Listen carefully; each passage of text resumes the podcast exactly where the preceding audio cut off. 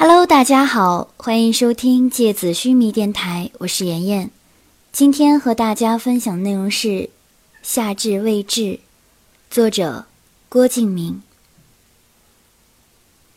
一九九八年夏至，底部艳阳天，世界呈现迸裂时的光芒，照耀了曾经微茫的青春和彼此离散的岁月。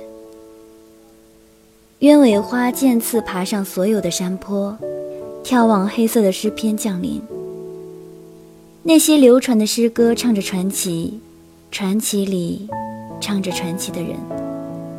那些人在无数的目光里随手扬起无数个旅程，夹杂着青春，还有幸福的过往，来路不明，去路不清，只等岁月。沿路返回的仪式里，巫师们纷纷涂抹光亮的金漆和银粉。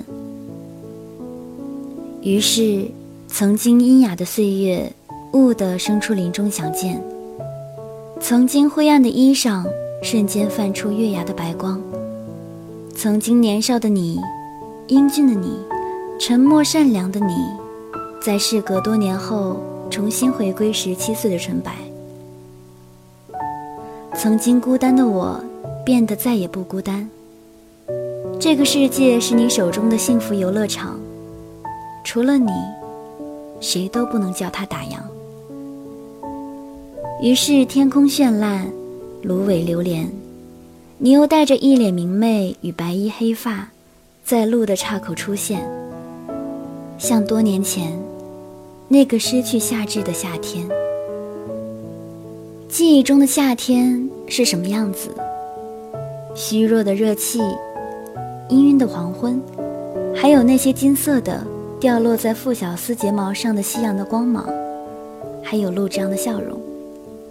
在以前的夏天里面，他的笑容都像是充满号召力的嘹亮的歌声，在清晨和黄昏都让人觉得温暖。而在这个冬天。陆这样的笑容依然带着温柔的线条，却再看不到他张大了口，发出即使是在很远的地方都能听见的笑声。现在的陆之昂很多时候都是安静的笑着，眼睛会眯起来。在他笑的时候，春天快要苏醒了。现在的陆之昂已经不是一年前的陆之昂了。他变得像个懂事的大男孩，穿着学校加大号的黑色制服，留着层次分明的短发，眉毛浓黑，偶尔在学校庆典上穿着礼服做演讲的样子，更像个年轻的公司精英。似乎已经很难用“男孩”这样的字眼来形容他了。冷静、沉着、温柔、包容。这些很难和十八岁搭界的词语，甚至都可以用在他的身上。如果他有一个妹妹的话，那个女孩子应该是全天下最幸福的人吧。而傅小司呢？该用什么去形容她？猫，冬天，松柏上的积雪，无解的函数方程，不可逆的化学反应。不可加热的不可催化，反正是个怪人。在陆之昂一天一天变化的时候，他似乎永远都是顶着那张不动声色的侧脸，穿行在四季。无论讲话、沉思、走神、愤怒，他的脸永远都没有表情，只是偶尔会微微的皱起眉头。像是春天里最深沉的湖水，突然被风吹得褶皱起来。可是仔细去体会，还是可以看出它的变化的。如果说陆之昂像世界从混沌到清晰，再到混沌一样发生了翻天覆地般变化的话，那么小司则像是地壳千万年缓慢抬升的变化一样，让人无法察觉。而当你一个回首，再一个回首时，曾经浩瀚无涯的潮水，早就覆盖上了青色的浅草，枯荣交替的宣告着四季。还有遇见，不知道他好不好。很多时候，立夏都觉得遇见的离开，像是上帝跟自己开的一个玩笑。他曾经以为找到了自己的另外一半灵魂，现在，却又血肉模糊的从他身上撕扯开去。很多个夜晚，立夏都梦见遇见那张倔强的脸。他说：“我不寂寞，我只是一个人而已。”我的世界里有我一个人就好，已经足够热闹。这是他对立夏说过的最让立夏难过的话。而自己呢？自己是什么样子呢？在经过了浅川的一个又一个夏天之后，有时候想想日子就这样悄无声息的流走。而自己竟然无动于衷，这应该是最让人沮丧的吧？立夏想着这样的问题，提着刚刚灌满的热水瓶，从学校的水房往回走。两边是高深的香樟，还有零星的一些只剩下尖锐枝丫的法国梧桐，还有白桦。风吹过去，凋落下几片黄叶。晃一晃，就溶解在浓重的夜色里。已经晚上十点了，水房在立夏灌满开水后也关上了门。于是，这条通往宿舍的道路上，就只有立夏一个人。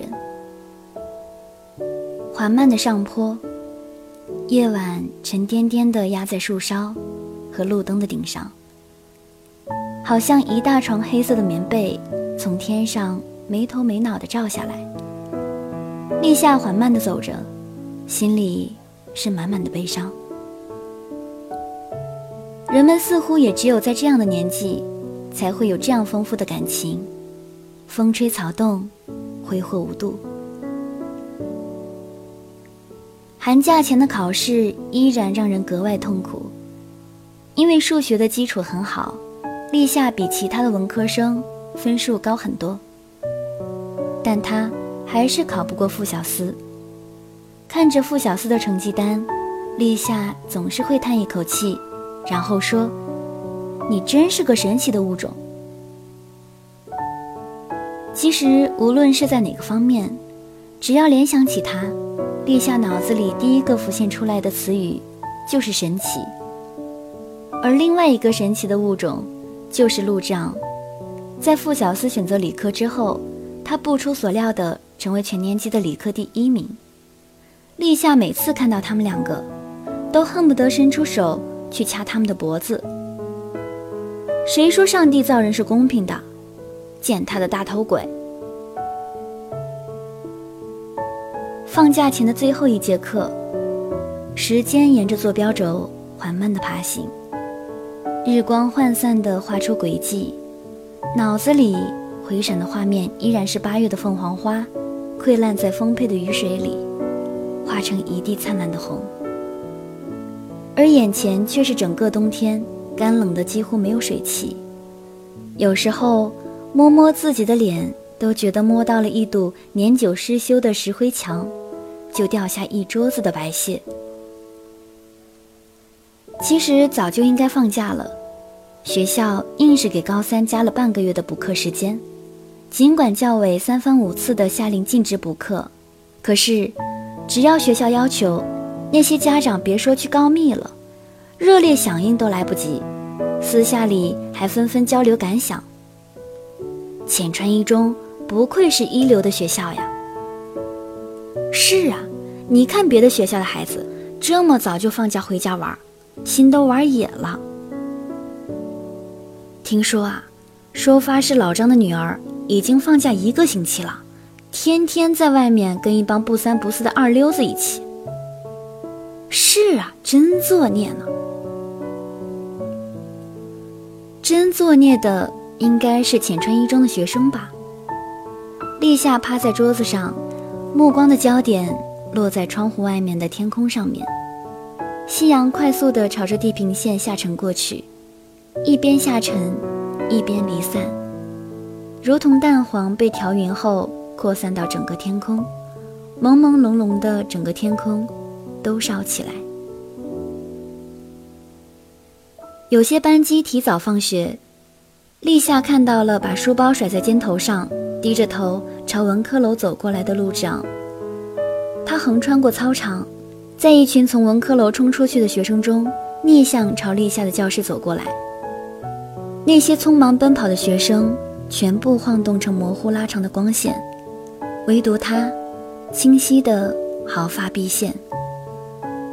日光缓慢而均匀地在他身上流转，然后找着各种各样的缝隙渗透进去，像是被吸进年轻的身体。神奇的物种。可以吸收太阳能，怪不得成绩那么好，难怪长这么高。一连串搞笑的念头出没在大脑的各个角落。回过头去看傅小司，依然是一张不动声色的侧脸，望着黑板目不转睛，眉头微微的皱在一起，然后咬了一下手中的笔。立夏摊开手中的纸条，又看了一遍。是小司刚上课没多久就传过来的，上面是他清晰的字迹。放学后等我一下。放学后等我一下。又念了一遍，很简单的句子，读不出任何新鲜的意义。再回过头去望操场，已经看不到路长的影子，一大群放学的学生。从楼道口蜂拥而出，流向操场。立夏莫名的想到下水道的排水口，真是奇怪的念头。教历史的老师似乎知道这是放寒假前的最后一节课，所以拼命拖堂。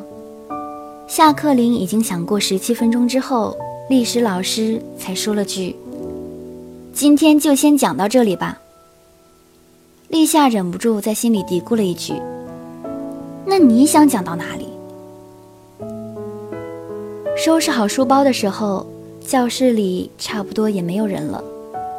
立夏回过头去，看到傅小司依然在收拾书包，不动声色，万年不变的样子。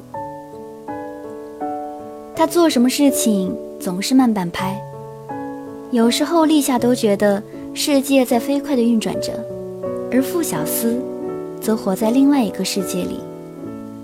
紧张、慌乱、惊恐、急躁，这样的字眼都不会出现在他的人生剧本里。他似乎可以这样面无表情地收拾着书包，收拾到世界末日。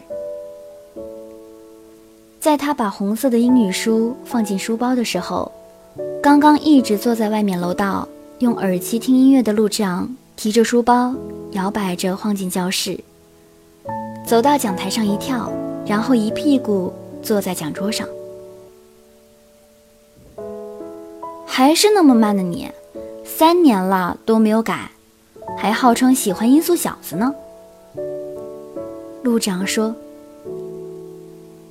立夏有点想笑，不是觉得陆志昂说话多有趣，而是觉得傅小司这样的人喜欢音速小子，真的是让人大跌眼镜。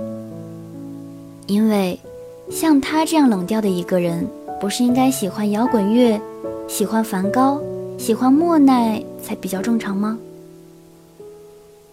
傅小司喜欢音速小子，这样的事情就如同听到比约克喜欢去卡拉 OK 唱夫妻双双把家还一样，让人震撼。不过傅小司并没有搭理他，依然是一副可以收拾书包。一直收拾到世界末日的样子。鸦片战争。陆志昂转个话题，又望着黑板上残留的字迹，指指点点。一九四零年吗？立夏在座位上有点傻眼。我拜托你呀，是一八四零年了。傅小司低着头继续收拾书包，说了一句：“你不要理他，他历史考试十七分。”然后立夏听到陆丈从讲台上翻下来，摔到地上，发出“咚”的一声。后来三个人走出教室，还在争论。